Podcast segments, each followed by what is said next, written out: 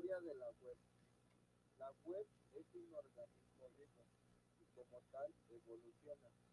Desde su creación en el año 1966 con esa primera red, la cual fue ARPANET, hasta el posterior nacimiento del Internet que conocemos, no ha dejado de cambiar y perfeccionarse. Hemos pasado de una web 1.0 a la 2.0, 3.0 y ahora ha llegado la web 4.0.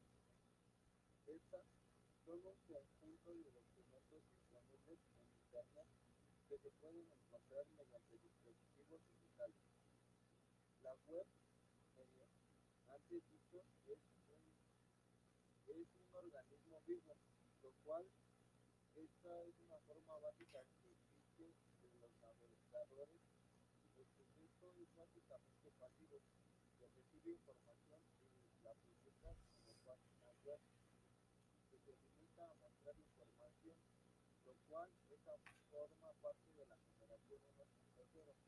La página aporta actualizaciones y forma parte de la generación 2.0. El término web 2.0 se refiere a, la, a una de las segundas generaciones basada en la comunicación, en donde los usuarios y estos se distinguen de una gama de